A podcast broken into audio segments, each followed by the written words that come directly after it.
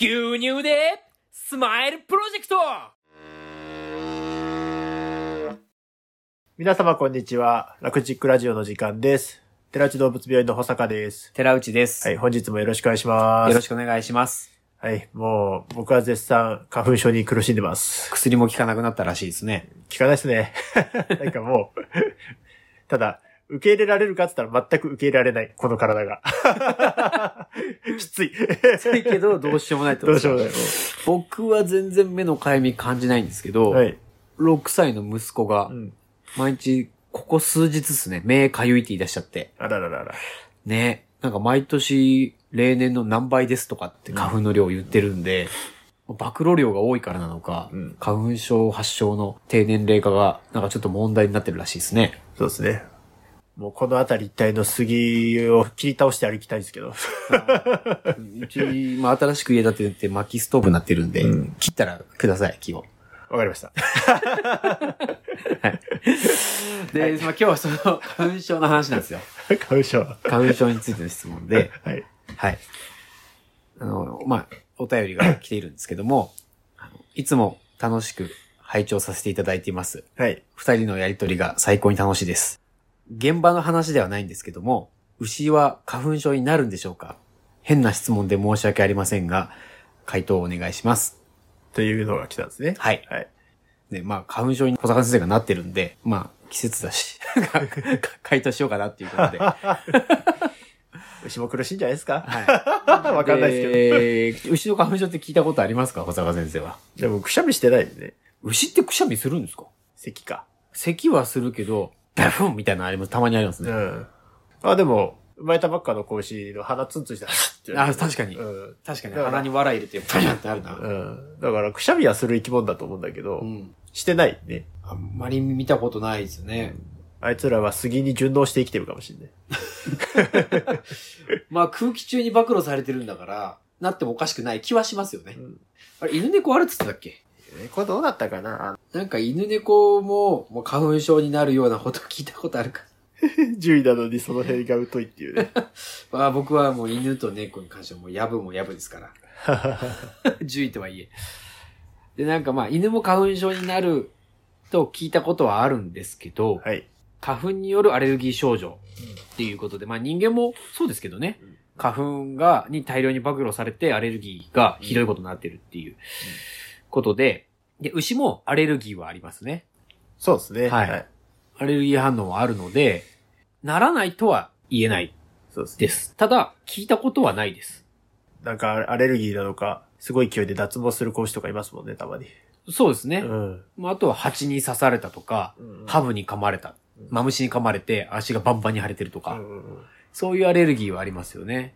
蜂かなんかに刺されて目がパンパンになってるやつもいるしね。うん。うん。一応牛花粉症で今、ネットで調べてみたけど、出てこない ですね。うんやっぱり、な、なさそうというか、報告はなさそうです。そうです。まあ、暖かくなると、花粉症云々よりも、ね、風邪の方を心配しますからね。うん、そうですねう。。うんん。なので、今のところ、ないというのが、うんあの、回答なのかなと思うんですけど、ただ、花粉症と関係ないけど、ルーメンアシドーシスって聞いたことあると思うんですよね。はいはい。で、あれは、ルーメンが酸性に傾いちゃって、うんその配合を多く食ったりとかうん、あとは、まあ、TMR でも、あの配合を固め食いして、で、ルーメンの中で、その発酵酸ですよね。うん酸が増えちゃって、ルーメンが酸性に傾くうん。で、まあ、ルーメンの pH が下がることで、ルーメンの中、第一の中にいる大量の微生物が結構死んじゃうんですよねうん。で、菌は死ぬ時に、その、刺激物、エンドトキシンっていうのを出したりするので、それが血液に吸収されて、で、体の中で、その、まあ、アレルギーに似たような反応が起こる。で、それによって、まあ、ヒスタミンっていう、まあ、アレルギーの時に出てくるような物質が、こう、いろんなところを刺激しちゃって、体の中が炎症状態が起きて、サラサラの鼻水がだらだら流れたり、うんあとはひずめの、まあ、特に定管部分が赤くなって、で、定管だけじゃなくて、硬いひずめとのつなぎの部分で炎症が起きて低溶炎になるとか、まあ、そういう症状が牛に関わっていれば聞いたことがあるんじゃないかなと思います。そうですね。はい。なので、ある意味で、そのルーメンアシドーシスになってると、重症の花粉症みたいな状況なんじゃないかなと思って。ああ、なるほど。体の中で起きてることは、まあ、花粉症と一緒のことが、ルメアシオシスでも起こってますよと。うん鼻水やたら出るし、うんよだれもだらだら、まあ人間よだれ出ねえ か。うん。まあ、そんな感じかなと思ったんで、だから花粉症になるかどうかよりも、もう重症の花粉症の人は、ルーメンアシドーシスの牛は似たような症状だと。ああ、なでるほど、ね。明らかにこれ生産性が下がるじゃないですか。 いや、今ですら僕はあれですもんね。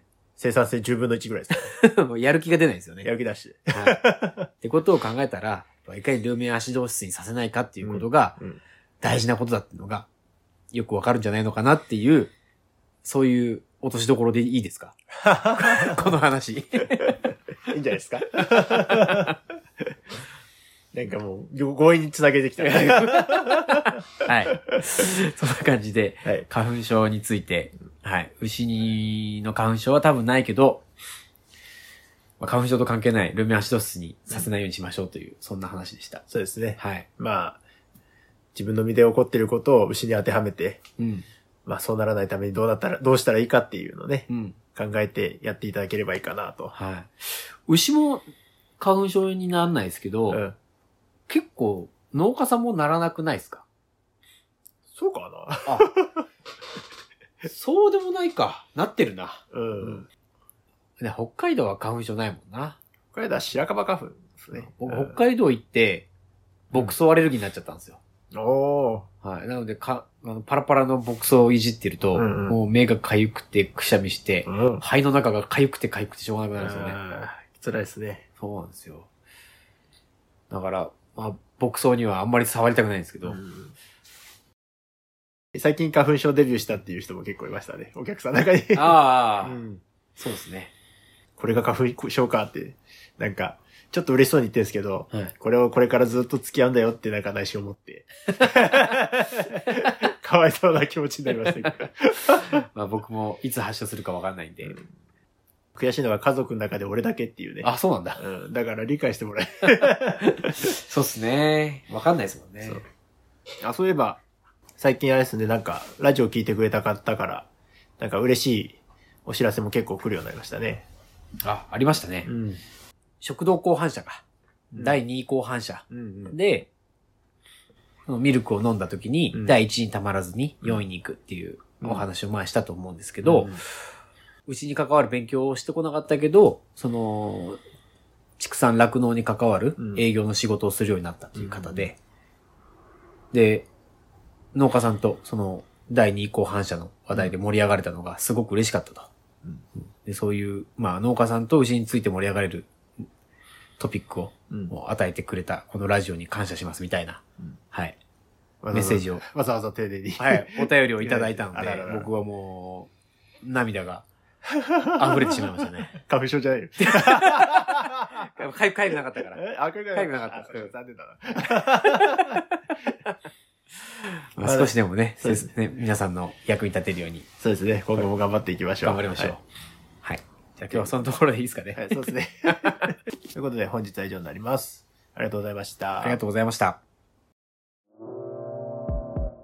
この番組の情報はなるべく科学的知見に基づいてお送りしておりますが現場での経験則や個人的な見解も含まれております牛の治療に関わることはかかりつけの獣医さんとよく相談の上ご検討ください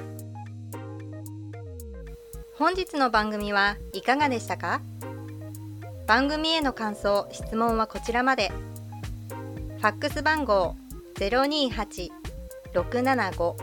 028-675-5975 e メール